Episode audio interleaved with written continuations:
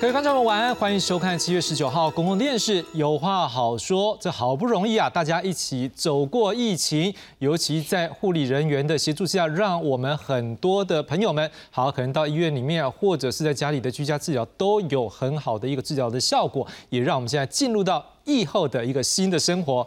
不过也奇怪，好像之前呢，五月、六月就开始传出来喽，很多医疗院所。好像护理师都开始有离职的状况，哎，我们也都知道嘛，没有护理师帮我们忙，可能病患就没有办法得到相对的诊疗跟照顾，所以也传出啊，有些医院里面的病房，哎，因为护理师不够，所以它的运作受到影响，进而怎么样呢？啊，病患可能要等去病房的时间就增加，所以有些医院的急诊，哎，听说现在好像人排很多，为什么？不是急诊医师不厉害，是什么？是因为他要等着进去啊病房里面要接受进一步的一个诊疗的时候就没有病床了，因为护理师不够，所以就没有办法。好，那更不要讲急诊室里面也有一些护理师离职，那所以对于现在在服务的这些急诊的护理师来讲，可能压力就更大。所以这样说起来，雪上加霜的状况，恐怕对于消费者、对我们说的病患，或者是我们接受医疗的这些我们的社会所有的朋友们。嗯，喜后代际，所以对于医疗品质影响这么大，关系到每一个人的状况之下呢，这原因到底在哪里？要怎么样来改善？今天晚上我们来深入探讨。另外，健保部分负担七月一号开始上路，可能这段时间有去医院拿药或是看病的朋友们，可能都知道，哎，钱有增加一些。不过实施到现在也快三个礼拜喽，到底这样的一个心智对我们的健保体质有没有帮助？各界也很关注呢。另外，行政院国发会在十一号举行委员会议。根据卫福部呈报的资料，这健保费的总额成长率，莫阿尼明年。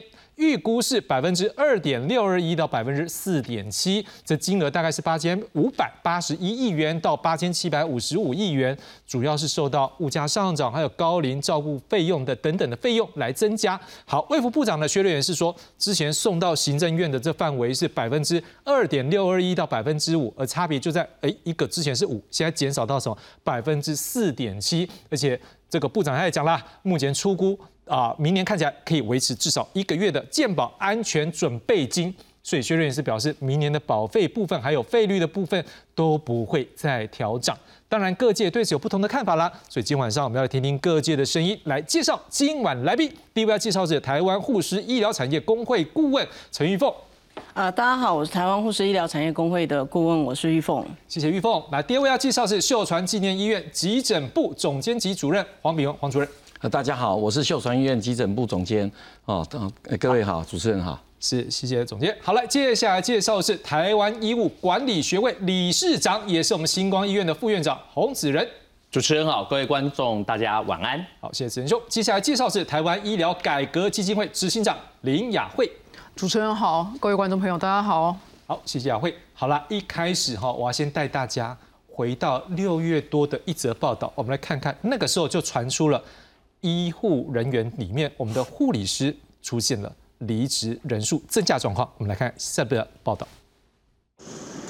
新冠疫情期间，护理人员在烈日下穿隔离衣为病患裁剪，工时长、压力大，又担心感染给家人，身心俱疲。去年底开始爆发离职潮，半年来已经有一千七百多位离职。而卫福部也证实，去年新进护理人员大幅下降，走得多补得少，确实让各大医院人力吃紧，开床数下降。大家在急诊的待床的时间越来越长，越来越长，影响到自己的权益了之后呢，才发现这件事情很严重。医学中心目前的急诊拥塞的情况应该都差不多，应该是因为病房住不上去嘛，所以病人就会集中在急诊嘛，所以变成每个医院的急诊线都是拥塞的，算是严重嘛。工会直言，近期又因为幼童裁剪，中央喊话要医院注意医疗量能与人手，更让护理师心寒。长期低薪、劳动条件不佳，不想再供体时间。针对护理缺工问题，卫福部证实，确实很多人力在疫情后离开，而每年的一到四月，原本就是护理人员流动率较高的时段。目前监测，五月起人力波动已经缓和。怎么留任他们？然后怎么提供他们更弹性多元的职业模式？那这个也是我们接下来会呃努力的地方。卫福部分析，应届毕业的护理专科生近六成考照后未进入职场。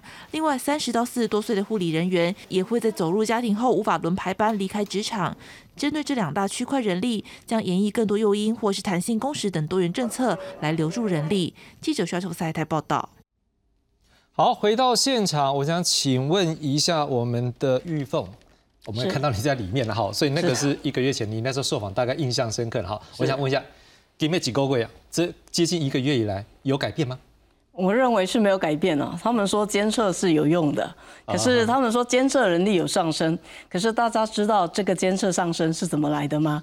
因应现在要评鉴了，所以呢，各家医院呢把他的薪水可能多个一万或一万五，然后让离职的请他们回来，或者是用部分工时一小时现在两百块或两百五十块，请他们回来去把它直登上去，但实际上。还是没有增加我们实际多的人力，而且告诉大家，他说监测有回笼，大家听哦。我们五月份，我们那时候呃在六月初的时候，一呃人员流失的是一七二六人，然后呢他说有回升，六月份的时候我们看到多了一百一十六人。看看你的图，好不好？来看一下，大家可以看一下。呃，我们在这个六月份的时候呢。这个是人数的这个上升比率啊，我们降到就是最低五十八点四 percent 职业率。五月份的时候，那到六月的时候五十八点五，然后这个月呢是五十八点六，但实际上大家知道吗？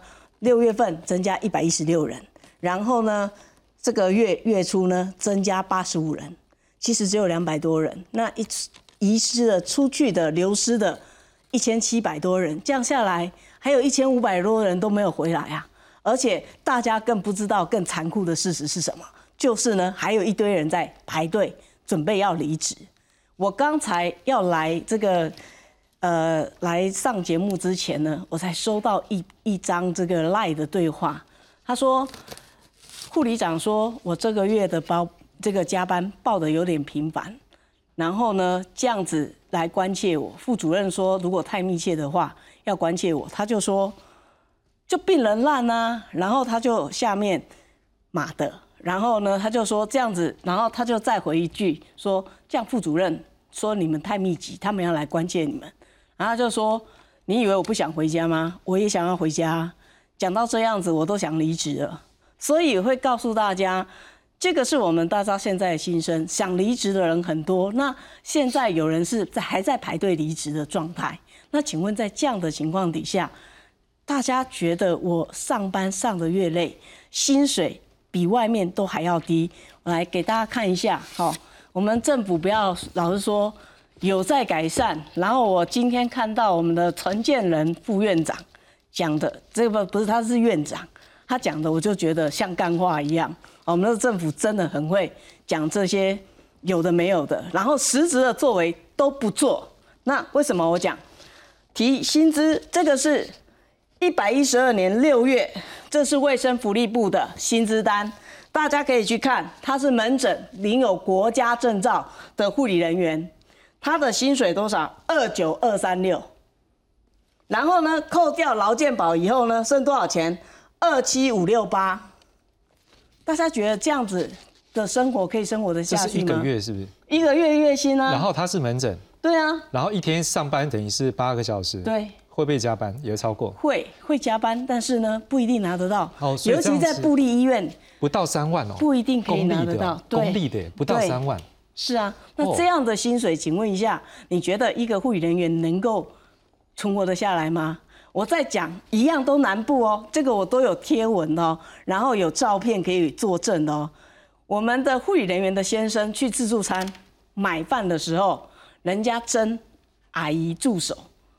多少钱？三五八零，加这个月休也是八天，他写三五八零。你说三五八三万八千五百块的费用，那请问一下，阿姨哦，我今天没有歧视谁哦，就是说阿姨的薪水都比我们还要高，她不需要有国家证照，她不需要有这样的高风险、高传染、高压力的情况底下，她就可以领三万八千五百块。那甚至我在月中的时候呢？转了一篇我们护理人员写的，他做了多少事情，他才能够领三万六？那请问一下，你这样的一个市场，怎么会有办法让护理人员留下来？那为什么我刚才大家一定会觉得说，哎，为什么我们老是说政府在讲干话？我们这个薪水，第一个它是卫福部，卫生福利部是属于国家单位的政府，所属医院的薪资。然后呢，我们的总统蔡英文呢，在今年五月十二号的时候说，哎，我们的护理人员的夜班费，我们都有给他涨价，涨了二十趴。可是我告诉你，全台湾百分之九十五以上的护理人员没有拿到这个夜班费的涨幅二十趴。为什么？大家都跟你讲，因为呢，我们的夜班费都比你国家政府调的还要高了，所以不用调。那请问一下，这等于是不是看得到，吃不到的没有用？然后我讲的干话不是脏话，我觉得干话对我们来讲，我们现在为什么说干话？就是你讲的都是完全没有用，对我们没有实质的利益的影响。那请问一下。你说要调整夜班费，我们上夜班上的很辛苦，嗯嗯，那时间又长，然后你每一个都没有办法把我们的薪水拉上去，嗯然后你说每一个要研究，那甚至我们都看到我们的政府根本没有在帮我们第一线讲话啊，今天讲说，哎，这个在长照性骚扰的一个状况是完全的这个我们弱势举证困难，是，那为什么你不敢大声讲呢？主确违法。我们不可以录音，说长照因为要签名要病人同意，请问一下，他打我攻击我，对我性骚扰的时候，我居然不能够直接对他录音，然后你说这样子我们会害怕，可是你为什么政府不大声勇敢的跟他们讲？依照我们的法律规定，你是无故才不能够录音。你今天有这一些，你要看他保护目的是什么。可是你让我们看到是我们非常失望跟难过。你第一个不是站出来说有国家有法律保护你们，你们应该怎么做？我们支持你们。然后这些主确违法，但是呢，非于主确违法这些时候，这些东西是不能用的。是。那你只会只会保护病人权益，现在是病人权益高涨，然后我们医务人员人权低落，动不动就讲我们没医德，动不动就讲我们没护德。请问一下，你们都是人生父母养，我们不是人生父母养吗？你们这样欺负人，然后吃我们够够，然后政府也是这样欺负我们，我们觉得双重的压榨。请问一下，你如何可以让我们的护理人员是留得下来？是再来一个，我要讲。一件事情，刚才我们有看到赵护士师长，他有讲多元的留任，我认为是好的。可是我要讲的是，政府每一次有没有具体而明确的措施告诉我，你的多元留任是怎么样？我们担心的是，你的多元留任变成医院的多种漏洞、走后门的状态。你应该是要具体告诉我们，好，你的多元，你一小时是多少？不然的话，他用基本时薪，现在一百七十九块钱来请我们护理人员。现在花莲慈济就是这样的方式啊，然后他的时间就中间这样切。请问一下，我们护理人员只有觉得更累，没有实质上的一个呃注意。那请问一下，你留得住人吗？我们希望你提得出政策是好的，我们会愿意支持你，但是你要具体而明确，而且是有利于护理人员是看得到的。另外一个，我在这里再次多次讲，我们的政府不要说什么，我只要讲卫福部带头。就好了。卫福部所属的附附设医院有三十五到三十七家，你这三十五到三十七家全部都落实遵守劳劳动基准法，我们的护理人员的条件就可以改善。为什么我这样讲？你自己在一百零七年，这个照护师跟劳动部就有排班劳动基准下这个基准法下的这个排班指引的一个规定，可是我们会看到现在依然不遵守，五年下来。还是一样不遵守，还是一大堆的违规，甚至副时数的运用，这一些全部都在里面。你加班该给加班费不给，然后你 on call 还是一样滥用。请问一下，这样子怎么会有办法去改善我们的环境？你政府机关所属医院，你应该要带头啊，对啊，然后示范作用了哈。那也希望让民间的。跟着大家跟着走，对啊，没有错，这才会改善啊，没有错。的确，玉凤今天就是很真情流露。那我也要讲句实在话，当然你刚刚有些用词是比较，但是我要让观众朋友也要知道一件事，就是说今天这个情绪应该也不是一天两天了，所以我们在这边也要先谢谢说医护人员，然后尤其是护理师真的很辛苦。那但是当然，我们现在更重要的，除了听到心声，还有一件事情就是说，可是观众朋友可能除了那个情绪的感受之外，还有一件事很重要的是，我们也要关注是会不会对我们的医疗。造成影响，我想请问一下，这黄总监，如果说依您是在秀传嘛，是算在中部的医院，是。可不可以告诉我们，如果说中南部讲，现在护理师缺的这个状况严不严重？然后有没有已经对我们的医疗，像我们看到一些说法是说，可能病房也有影响，就连你们急诊好像后床的病患也是等更多，是不是有这种状况？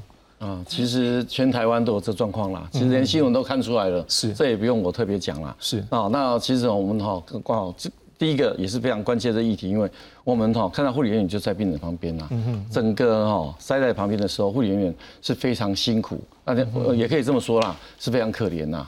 那哈，其实我我有分析几个原因，因为我在苦思哈，这哈这段时间为什么有这个变化？我们在哈那个疫情从二零二零开始守的时候，好，其实我这里也是要称赞一下陈志忠啦，其实他前面是做的不错，非常非常好。但是这一段疫情哈开放的太快，然后第二个哦这个应该有的分仓分流，应该的应该有的哈对护理人员哈哈就是相关医院的补贴，好，其实我们看很快就撤掉了，好，这这是哦哎为什么四月之后好很多哈护理人员大量快速的移植，这也是一个原因呐。好，当然长期性的哈，这个低薪还有护理人员工作的恶劣状况啊，这个其实哈，我们在我在一我看一下我在一百零二年到一百零三年那时候做的 PPT 里面，哦，那时候就就已经有提到，那护理护理界有相当多的先辈，哦，也针对这方面做了几个解决方案。那其实我这边哈，哦，我有哦，我有几个哦那个字卡哈，其实也来看了哈，其实这种这个这个字卡可以看一下嘛，哦。那这是哦三个面向了，这个哦病人面哦其实很可怜呐，哦那当好病人，这包括我妈妈今天在急诊，哦那其实她没有床，所以自己妈妈也没有床，我妈妈当然也是没有床啊，别人没有床，我妈妈怎么会有床？哦那那那我们去尊哦当然，但是我好赶快治疗之后是哦那就让他离开家里，哎离开医院到家里去休息，嗯哼哦那因为真的都排不到就对。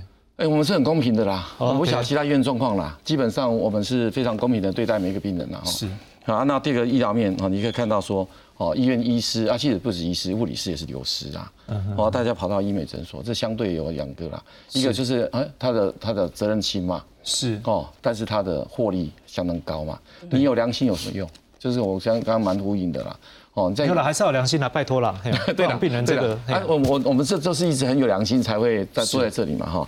那第二个哈，第三个就是精准医疗，大家都想要精准医疗、医疗开放的的药，我们看到价钱有四千多万的，可是这些钱可以来可以来帮啊护理人员加多少薪啊？嗯哼哼。哦，一个一个下来，那救的人是不是更多？嗯哼哼。哦啊，我不是反对精准医疗，但是有部分他的家庭环境可以的话。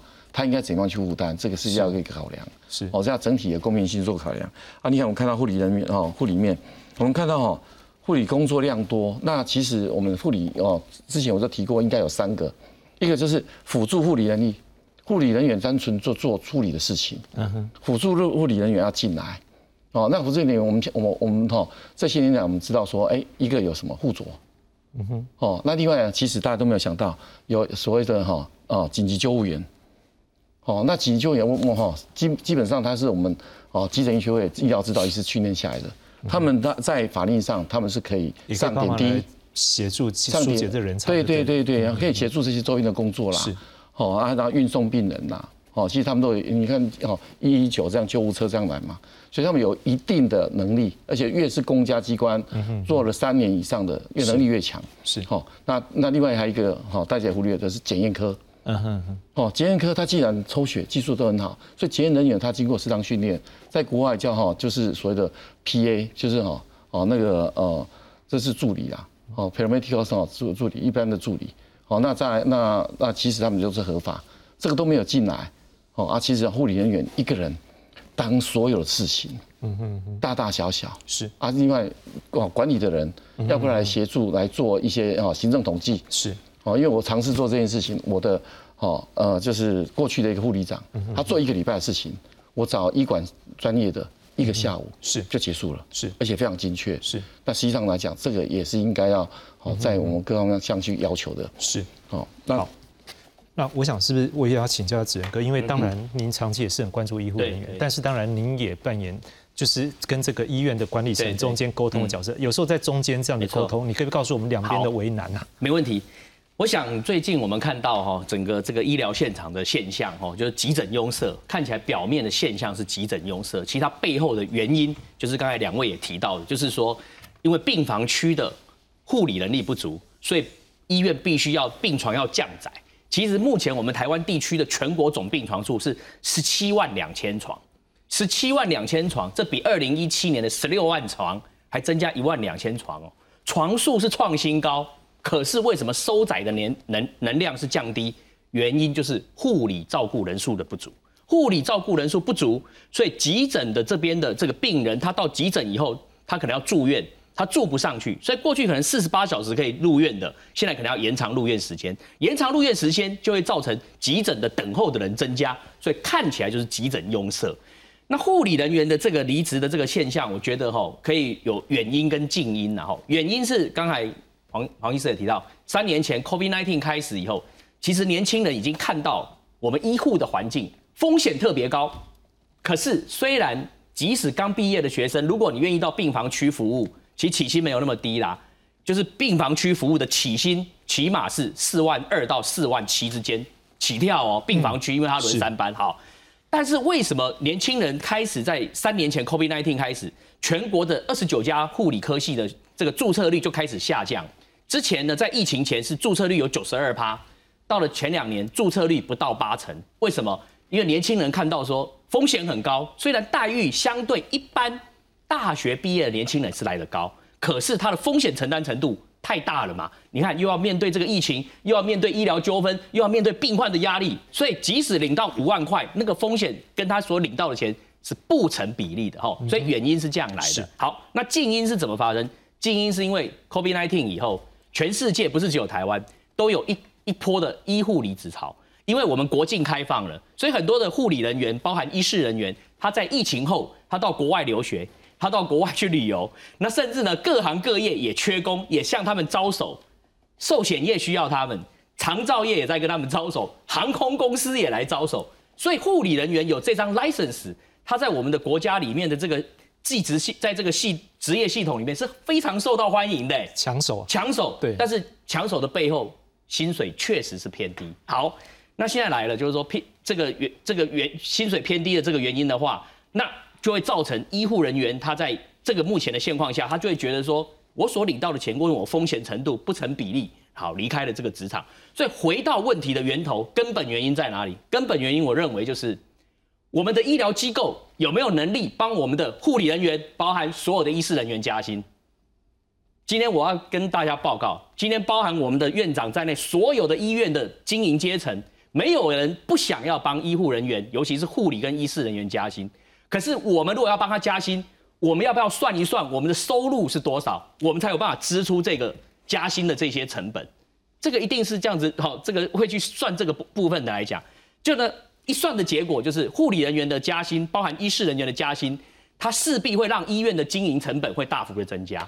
那医院的经营成本大幅增加，如果我们从健保的收入来，这个的资这个给我们的资源是足够的情况，我们当然有机会来帮医护人员争取更好的福利待遇，包含薪资水准等等。所以呢，我等一下后面的讲到健保，讲部分负担，我想先讲结论，就是这一个医疗是投资，不是成本。嗯哼，我们现在的很多的思维还是在不断在 cost down。嗯哼。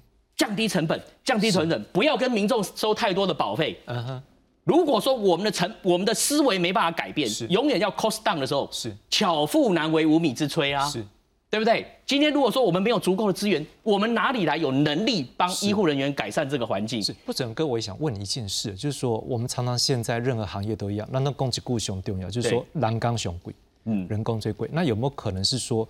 医院当然也需要一个收入在那个，那我们可能在这之前的时候，我们有可能在那个成本结构部分把那个比重调整一下，还是说现在医院可能每一个都卡的？我我必须这样讲哦，医院的的这个整个费用结构里面，医务收入里面一百 percent 里面，将近五十 percent 就是人事费用。哦，人事费用里面包含医师、护理师各类的医师人员，所以人事费用的占率是最高的，因此人事费用只要一调高上来的话，整个医院的成本就会大幅增加。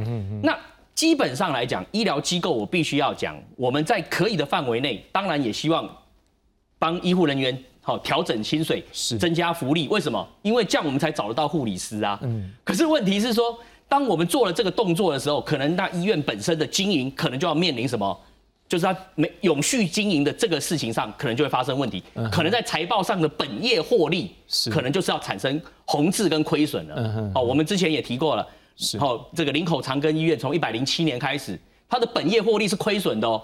大家以为都说哦，他们好赚钱，不对的，他们是靠业外的股息股利来补充的。那请问有哪一个行业永远只能靠业外收益来补充而能够永续发展呢？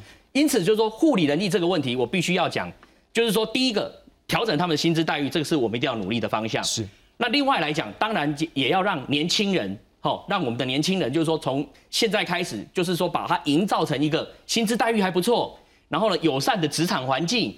多元排班，我觉得这个都可以一起来做。但结论就是说，必须要从不同的面向去让护理人员，包含医师人员，在医院里面有一个好的职业环境，行塑一个幸福企业。那这样子的话，我觉得年轻人才慢慢的愿意回到我们医疗这个行业来工作跟服务。是，然后当然我们现在听到就是说，包括护理师、包括医生这角度，也甚至包括说，刚才可以告诉我们，可能医院管理阶层他们的一个想法。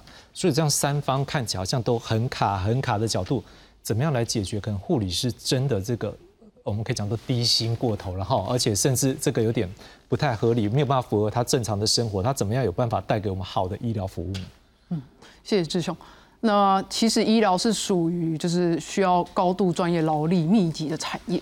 那你如果要维持一个高品质，最重要就是要稳定的人力。但是医疗产业其实最需要大量的人力，其实就是护理人员。那我们医改会其实在一百年的时候就已经有呼吁要重视这个问题，因为今天似乎大家讲起来会讲到比较多，似乎是疫情造成现在短缺的情况，但是其实是更早之前就已经有这样的一个情况了。我们当时候还颁发了一个叫做战斗陀螺奖给。什么东西呢？给因为人力不足，必须要压缩时间、加快速度才能完成照护工作的护理人员，辛苦工作人员。所以我们当时就一直在提说，护病比这这个东西是需要改革的。那无论是三班护病比，或者是比较日本一比七，到现在都还没有入法。那有人就在形容现在疫情后的这个呃护理人员的这个问题啊，他就形容说啊，这个问题其实很像台湾的慢性病。那慢性病好像平时看起来好像就是没有什么事嘛，吃药控制就好。对，可是你必须要去重视这个慢性病，你要去重视，而且你要提升这个照护。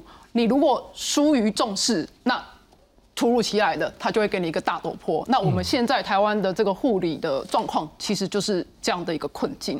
那其实归根究底啊，在我们医改会常年这样的一个倡议下，我们认为问题还是出在这个整个护理的这个劳动保障跟。劳动条件其实没有提升，那不外乎就是刚刚所提的护病比常年未改革。那虽然政府有开过三班护病比的研商会议，但是其实这个改革诉求到现在都没有落实。那之前说要把护病比修到一比七，从马英九当总统到现在蔡英文当总统，他们都有承诺过，但现在也都完全没有真的落实。因为现在的做法其实是不分科别、不分班次。那很多国外其实是有因应不同的照护的科别跟场域来定定所谓比较细致的护病比。那另外一个第二点就是说，疫情期间其实它是暂停评鉴的。那过往其实有不少的院所会希望在评鉴的时候交出漂亮的成绩单，或者是可以借由呃护病比达标拿到这个护理的这个奖励金，来维持这个最低的一个底线。但是要知道说，其实疫情期间是属于非常特殊的一个情况，因为它在染疫风险高。照护压力大的一个情况下，而且这些护理人员有可能会轮番的染疫，在这样的情况下，你即便人力基准不变，护理的照护难度一样会增加。那这样的暂停评鉴也会让我们之前医改会有在提出说，也会担心说会不会有院所其实预缺不补，那可能会加恶这个呃排班跟跨科危险跨科支援的情况。再来第三点就是。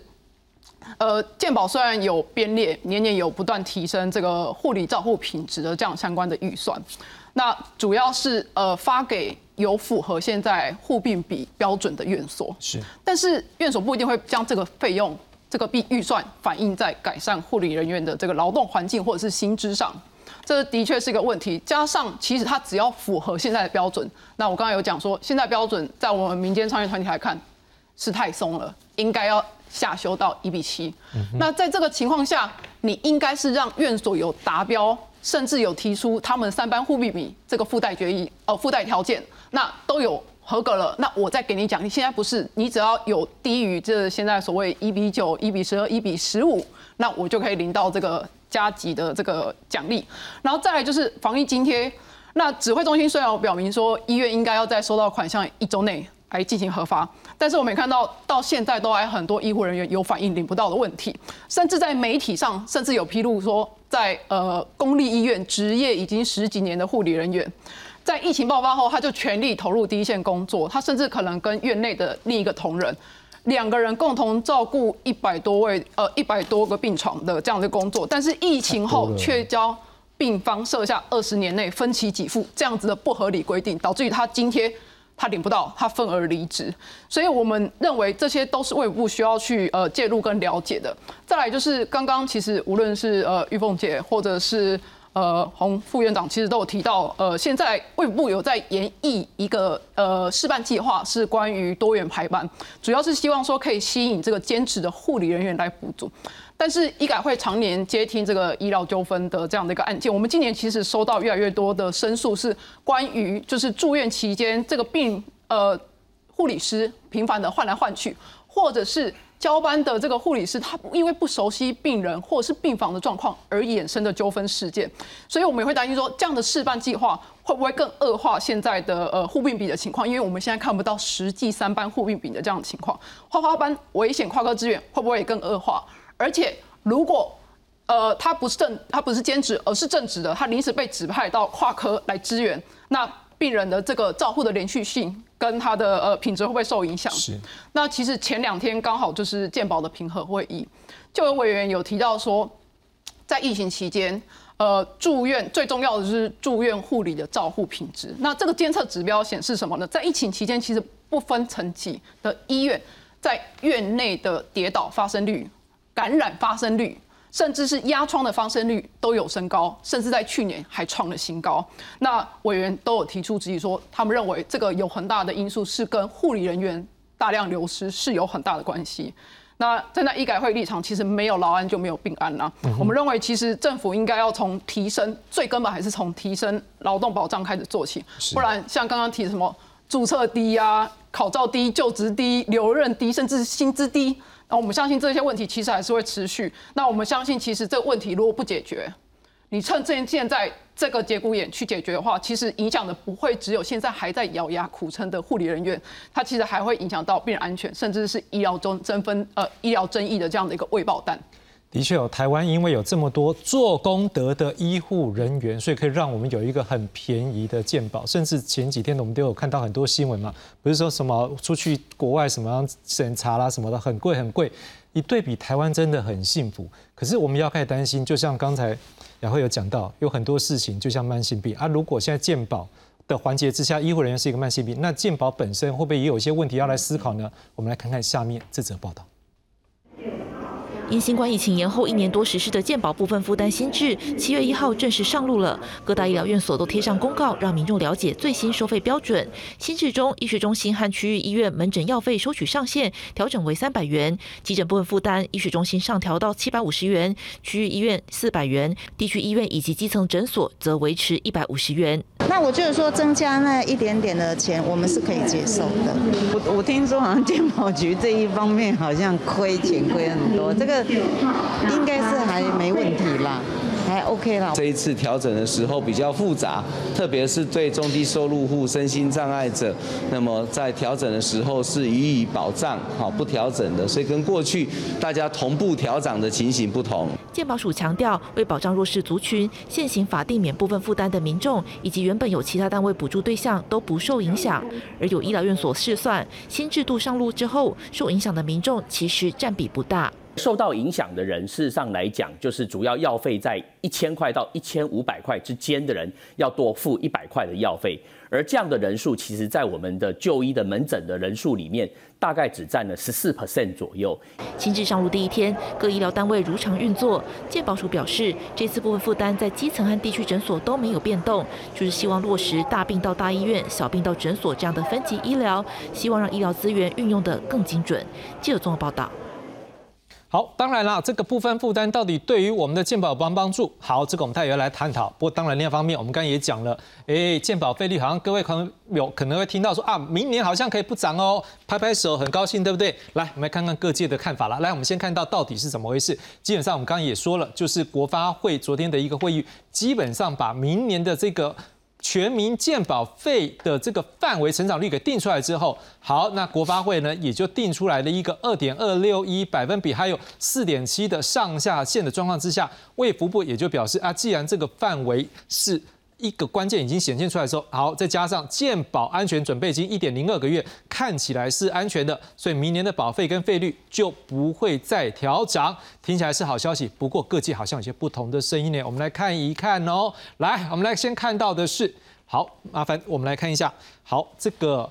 台湾医务管理学会理事长洪子仁在我们现场。好，副院长他有讲到是说，卫福部提报的健保总额的成长率上限有到百分之五内，不过你却把它上限调到百分之四点七，有点可惜。这意思我们在副院长来告诉我们了，因为可能意思是说还有多点可以让健保改善体质的一个部分。好，那上腾生技董事长张荣仁是认为说健保财源不够，却有很多新药科技要纳入，终究你知道涨保费，所以或许是不是可以用学名药支付制度来疏解财务压力。好，台湾护理教育学会理事长胡文玉是认为说，护理师的低薪、喜欢问题、离职率上升，要来改善这一块啦，才能守护全民健康。然后儿科医学会秘书长彭纯之是认为，儿科医疗给付偏低，希望能够建立另外一个小总额来保障儿科医疗支出。看得出来，各界都有不同看法。我想请问一下于凤，如果就护理师角度，怎么样来看一下健保的问题？我们还是要讲的是开源节流的问题。那我们讲说，他讲说不涨价，我们还是认为是选举的问题。那我们还是认为一定要往上涨，因为它是投资，你不能够说，因为我现在够一点零二个月，那明年呢不够呢？这中间有突发的大量事件的时候，是要怎么样去处理？而且新兴疾病一直在发生的时候，这些支出都会是成长的。那请问一下，你怎么处理？你一直告诉我们说不用涨，可是你不能够，因为我觉得台湾现在健保最大的问题就是每次遇到这个选举就不涨价，可是他不看整体的问题。我们所有最大的资源都是从这个健保的一个给付出来。我过去听到在医院听到零点九、零点八五，最近我听到是零点七六，打折到零点七六。那请问一下，我们的护理人员的薪水怎么提升？我们怎么样活得下去？哦，我觉得这个健保问题，你就是要往上升。我的家人前几天才跟我说，哎，妈妈的这个钱。提升了，我说拜托你要支持，因为那个我们刚刚讲七月份对，就是提高。他跟我说他去领的时候变比较贵，我说请你一定要支持，健保要涨价，我们才能够医务人员的薪资改善。我直接在上面打这样子，请你也跟你周边的人讲。嗯哼，我觉得这是基本的一个呃一定要处理的事情。那再来，我想要讲一下，就是我们的护病比的问题。我们的护病比，我还是要在这边讲，让大家知道。大家会觉得，然后我们讲话好像不是很理性。可是大家去想，这是长期的问题。你的护病比这么的高，我们今年有开护病比，为什么护病比要二零二五年、二零二三年不能改吗？现在。民进党全民执政呢？你知道在会议中还在告诉我们加薪，还有劳动条件很差，挣不到护理人员。你们是医院雇主、管理阶层，还这样告诉我们，这不是很奇怪的事情吗？是，这些都是你们可以做到的事情。你们不要压榨我们，劳动条件不会差。你是一个友善职场，我们就会过去。再来一个，就是要告诉大家，民众，你真的要知道，我们的跨科调动医院的连锁。这个分店，大家很多的护理人员在做跨科调动，因为人力不足，所以呢，这样的频繁度越来越高。那对于病人的一个照护，其实是很危险的一个状况。那所以我们才会一直在强调的是，你的劳动条件要改善，你的薪资要做。改变，再一点很重要，我要一下，我要反驳一下，只有北部的薪资比较高一点点而已，只是中南部都在低薪，好吗？还有两不到三万块的很多，这个新闻贴出去，然后我还要跟这个洪副院长讲，还有跟大众讲，不要再，就是可能你们医院条件比较好，可是我要告诉大家，真的全民大家要知道，我们现在我们护理人员，我们有去做过统计，平均都在三万六左右上下。没有所谓的四万多很高，那一些都要轮班以上，拿到五万的更不多。所以请不要再给大家印象，我们是高薪。你要知道，美国才叫做高薪，人家时薪实务今年他有特别强调，二零二三年的这个时薪是新进人员是十五点五是换算台币是四百八十块台币，然后呢，资深人员是四到五倍。可是我要再告诉大家，更危险的一件事情，台湾的资深护理人员一直在流失，这对于整体来讲。是非常危险的一件事情，是，所以我希望大家去看到健保一定要做调整，然后是投资，你不要认为你现在缴好像很多，其实说真的，你的投资是很少的。你等你要印到这个进到医院要用到这些资源的时候，是很重要的，它是减少你的负担的。没错，因为玉凤在讲的，这就是一个保险制度，因为可能我们每个人是出一百块，但是不是每个人都有这个状况，可所以当这比率下假设是百分之一条这样状况的时候，事实上。需要的这一个人，他拿到的是一万块的照护，这才帮助越弱势的人。当然，这是一个保险的制度，但是也不代表说可能每一个人都这样想。所以我要请问一下黄医师，嗯，因为很多人可以不一定这样想，可是就医界的角度，嗯，现在健保有一些办法，例如说我们现在看到是部分负担涨起来，对，那可是因为政府也觉得说好像我们可以不用再去调这个，就医界角度现在怎么样来看健保的问题？其实健保现在已经是一个福利政策了，那既然是福利政策，政府就一定要拨预算。哦，不要说老是哈，还是大家哈，因为你要民众一直缴健保费，民众当然会有声音嘛。嗯哼，那你就是一定要有一定比例的预算，像教育一样。嗯哼，好，就是刚刚洪洪副院长讲的，是一个投资。嗯哼，百分之三十，百分之四十，像国防建设一样。嗯哼，哦，这是投资这个预算在健保上，那每一家医院的护病比达到的，我就好像说，不要拖到二零二五，不要拖到二零二八，现在开始做。我就大量补贴给你。嗯哼哼。哦，这个我相信，我们现在的政府既然防疫花了八千多亿嘛，嗯哼，那很多东西都是八千多亿，现在的话是八千多亿，我相信这个来投资到健保上，哦，绝对行有余力啊。哦，那我其实我要整理一个，他们啊，我们的护理人员哈。其实这个问题是在一百零三年就已经有了，哦，就已经一百零三年就是这样。嘿，我我有整理一些。那他们那时候是怎么样的一个状况？呃，其实护理那个问题一直到现在都没有解决。我们可以看到他们护理师啊，工会的前前辈，哦，好讲到的这个一百零三年的论文，是他怎么说？哎啊，其实啊，哈，我们几个问题到现在都还存在，好，就是人力短缺，有人说是那最主要的哈，最近的头最近的不满意还是第一个还是什么？还是薪资啊？嗯嗯嗯。好，薪资福利奖励是不足啊。那第二个当然是工作量啦，就是互并比嘛。是。哦啊，第三个生活作息不正常，没有办法兼顾。其实问题哈来来去去还这几个啊。当然有没有解决方案？他说哦，第一个当然就是哦，政府要怎么样大力去投资。是。现在防疫之后应该编一个预算。是嗯。哦，不要那这个这短暂预算其实保护民众，因为我现在看到我我其实在上上个礼拜啊中区会议十几个要医呃那个急诊的主任出席。那上个礼拜一个会议，哦，也有几呃十几个哦，北区的，其实大家都感受到，因为护哦那护理的离职潮，大家的压力很大之外，病人的医疗品质变得很差。我我我往往觉得这样子对病人实在是太不公平了。是，这国家只是哦讲很好听的话，但是你要做一些真的落实到我们每个民众上面，造就他们福利的一些措施。是啊，这个只是。简单哈，把一些投资发下去是，而且这投资得到的回报是一条又一条的人命是哦，就好像我刚刚看到小儿科医学会，其实小儿科医学会真的也是要去重视。每现在哈，台湾的出生率在去年来到全世界最低一点零二，好不容易出生，然后又没给他照顾好，对不对？对，你现在一那个这个某某这些恩恩事件已经发生了，嗯，哦，那其实很多事件一直在发生，但你为什么不大力去投资？哦，这个跟从院长讲的一样，这是一个投资，是。哦，那一直仰仗着健保费，哦，这个其实哦是，哎，要不容易啦，也不哦是。那副院长呢？你怎么样看？就健保问题，真的就是涨价就可以解决吗？呃，我想哈，这个应该是这样讲，不是说涨价就可以解决。我们先厘清一个问题哈，就是说，我们认为是医疗的总额要足够。我先讲医疗的总额要足够，至于说医疗总额要足够，成长率要够的这件事。不一定是从民众的保费增加，因为我们如果修了健保法以后，我们可以从分配比比例去调整。譬如说，现在政府在我们一般劳工，他只分摊十 percent 的这个健保费，其实政府可以从十 percent 提高到三十 percent 啊，民众跟雇主各降十 percent，那这样子也能够达到总额增加的一个目的。好，就总额增加不已，只要从下面分配比例去做调整。那现在我要讲的是说，到底医疗总额不足会造成什么现象？看起来好像是医疗机构受害。我跟大家报告，其实不是我们医疗机构受害，是全民大家都受害。民众，我举几个例子哈。第一个，大家看一下这张图表哦。你看，在一九九六年的时候，韩国的平均余命还短减少我们台湾一岁。到了这个二零二零这一年的时候，我们的平均余命八十一点三三，韩国已经到了八十三岁。为什么？更日本是八十四岁。好，我先把它讲完，大家知道为什么哈？他们已经超越我们了哈。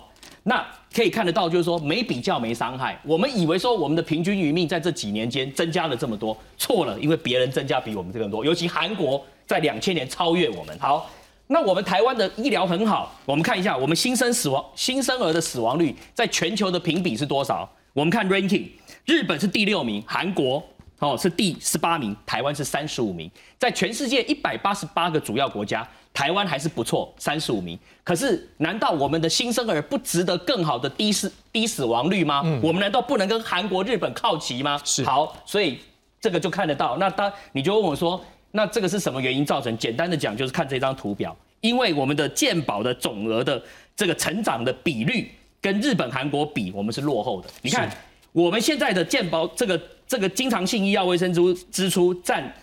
GDP 的比例是六六 percent 左右，韩国是八，日本是十一。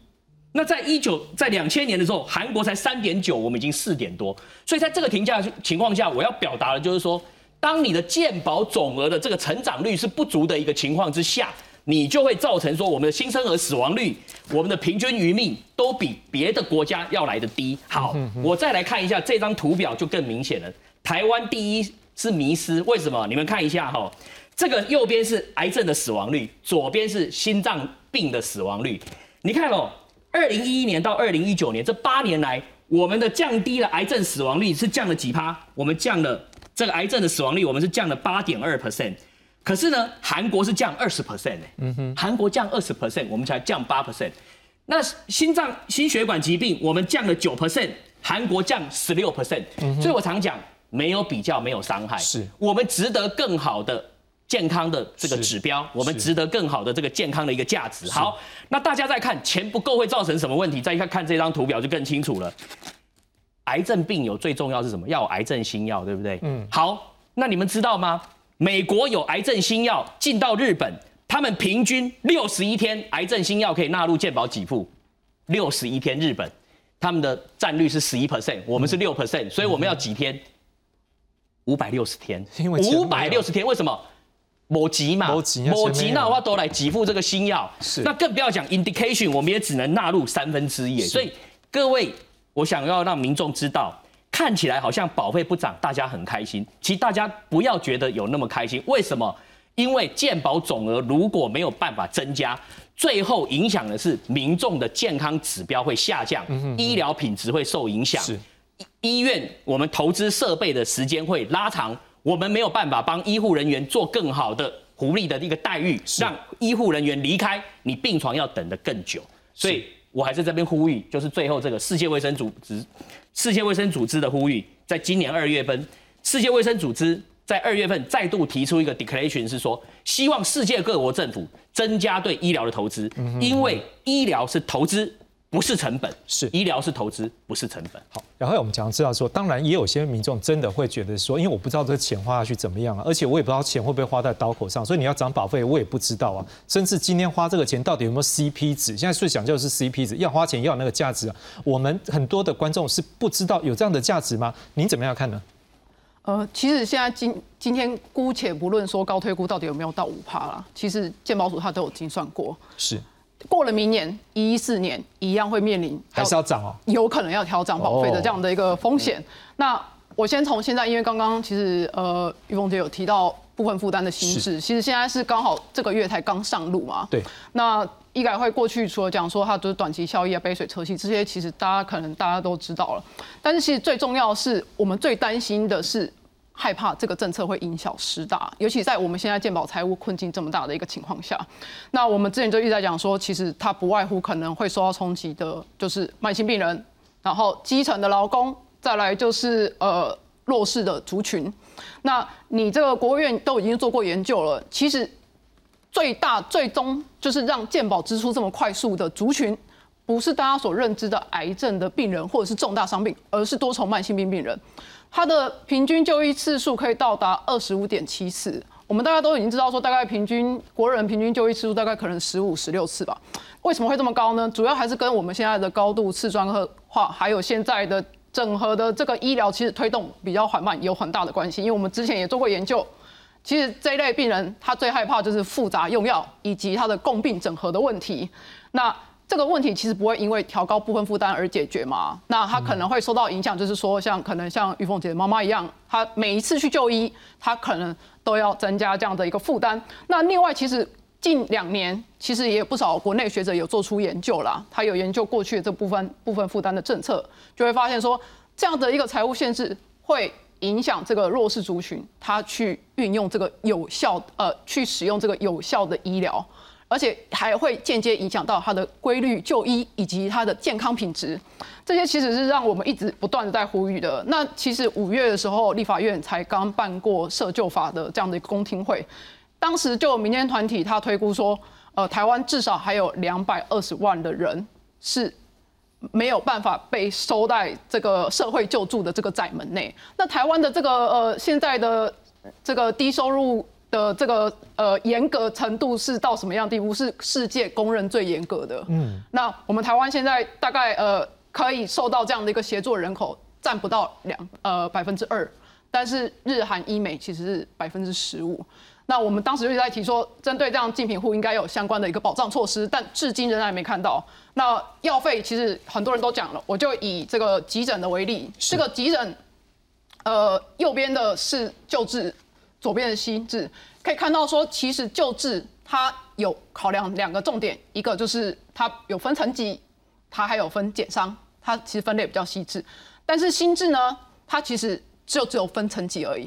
那这边虽然有保障所谓的中低以及高龄者这样子的一个呃身心障碍者，但是我们刚才也讲了，其实台湾被涵盖进去的人口跟世界比起来，我们非常少。那就算是这样。这类弱势族群，他们本身就会经济压力的关系，不敢不平时不太会去用这样的一个呃医疗资源，所以一定会忍到很严重。但是想想看，你看他假设是减上一二级，他还要再多付一百块，是。更何况没有被纳进去的竞品户，他要付七百五，这是我们的问题。然后再来就是健保这个呃问题，可以扭转这个健保改革。为什么大家都觉得说啊满意度这么高啊？那大家还是一直觉得说啊，健保有问题要改革。那主要就是因为它没有前瞻性。其实主要从健保法三支箭、分级医疗、家庭医师制度以及抑制资源不当耗用，就知道说它其实现在疫情后它有进行阶段性的盘点。是分级医疗不仅是钝化，加医计划执行了二十年，然后多项指标都没有达到，无论是转诊、抑制呃潜呃避免潜在可住院、可急诊。都没有达标，常年都没达标。那我们最关心的健保中长期改革计划的抑制资源不当耗用，而且也是健保改革的重点项目。是。那这部分其实它的成效也不好。那包含说减少这个高诊室的就医的个案，那提升基层的门诊件数，以及我们出院之后要衔接后续医疗跟长照的利用率。也都没有好，然后还有我们最关心的死前的这个安宁利用率也都没有达标，是，所以我们认为其实执政者应该要见机履机啊，他不能让这个健保改革沦为口号。是我最后大概每一位大概就我们就就一分钟，好不好？来，我们先从一分钟。呃，我们希望就是我们的政府呢，他真的要去看到是我们世界的问题，我们的劳动条件真的很差，那你应该要去做的是如何的去做劳检，让我们大家是可以去做到，我们愿意去。这个让医院付出，你不是让我们持续的用剥削，然后来改善你自己的这个整体的一个财务正减，我觉得这对我们是护理人员是不利的。那我们希望是医院机构他们有健保的问题，可是你实际上你还是能够有做到，应该要友善我们护理人员。你的劳动条件，我呼吁全国的这个医护主管啊，尤其是我们说的另外一个工会，你们全部都是行政主管，请你们。只要勇敢的说出来，我一定遵守劳基法，我不会听医院雇主的这个违法指派我的护理人员。我相信你就可以留住一半以上的护理人员了。是黄总监啊，那这个哈，以后规划我还是回到这一章了哈。是，那其实这一章哈里面的重点，第一哈，第一个就是好这个奖励方案。然后因为疫后，其实这个病病毒并不是不在，是在很多。其实我感受到他们哈不愿意再做下去，是第二次染疫人倒下来的时候，是哦，是非常的痛，非常的虚弱，是哦，他们不愿意再受受到这样的伤害，是哦，所以这个哈，所有的医院层级哦，甚至哦，如果行有余力，诊所升级，这个哈，鼓励啊，这个防疫方案，尤其落实到医护理人员，是有护理人员，这个是应该要继续去做的。是那第二个哈，当然现在的人力不足啦，所以辅助人力方案也要要继续做下去啊。当然我这边有这种哈辅助人力，那我们现在现现在现有的哦所所谓的那个哦 E E M T 哦就是救护哦就是紧急救护员。哦，其实就是他哦，可以用来哦马上进医院的一个工具，对，缓解这个人缺人的状况。因为病人存在呀，病人还是那么多啊，我们是，但还是要以民众为出发点没有错。我们护病比较维护没有错，但是民众哦，他生病的人怎么样维护嘛？是。那第那另外就是哈，走中层。哦，跟那个长城的计划是哦，那他如怎么样推自动化？他要对疫后之后有一个规划，下次疫情再来的时候，你怎么样有没有机器人招呼？有没有智慧诊断取个？是有没有自动就可以对防疫整个医疗更更加帮助？是对，整个对，我想哦，健就是说这个这个健保的这个呃成长率的不足哦，跟总额的不足，绝对是让我们台湾地区民众的健康指标下降的主要的原因哦。那当然也因为资源的不足、成长率跟总额的不足，造成我们很多要把，譬如适应症扩大或者加速癌症新药的引入的速度，也会都受到影响。是，那影响的结果，最后就呈现出我们的健康指标落后在日本跟韩国之后。所以我还是要用这张图跟大家报告，是说世界卫生组织已经讲得很清楚。疫情后，世界各国政府应该提高它的投资，是才能够建构一个完整的公共卫生体系，跟强而有韧性的医疗体系。是，那我想我们应该要来呼应世界卫生组织的这个倡议。是，也会。那其实我们现在健保的成本已经是开办以来的将近快到五倍了，但是我们每年每年还是会面临这个财务收支失衡的这样一个情况，所以健保改革大家都已经喊多年了，但是像现在其实已经有定定所谓中长期改革计划，其实它就是要加速去落实。那这里面其实无论是分级医疗壮大基层也好，甚至是提升这个医师人员这个劳动条件，其实都是应该要加快脚步的，尤其是。像刚刚其实呃副院长有提到了医疗是投资，这一个非常重要。那我们现在最多的就是慢性病病人，那现在有推代谢防治症候群计划，其实就是一个非常好的投资。那我们也非常支持这样的一个方向。那大家一起往呃投资的这个角度，让整个医疗更好，健保更好。是，谢谢大家，谢谢。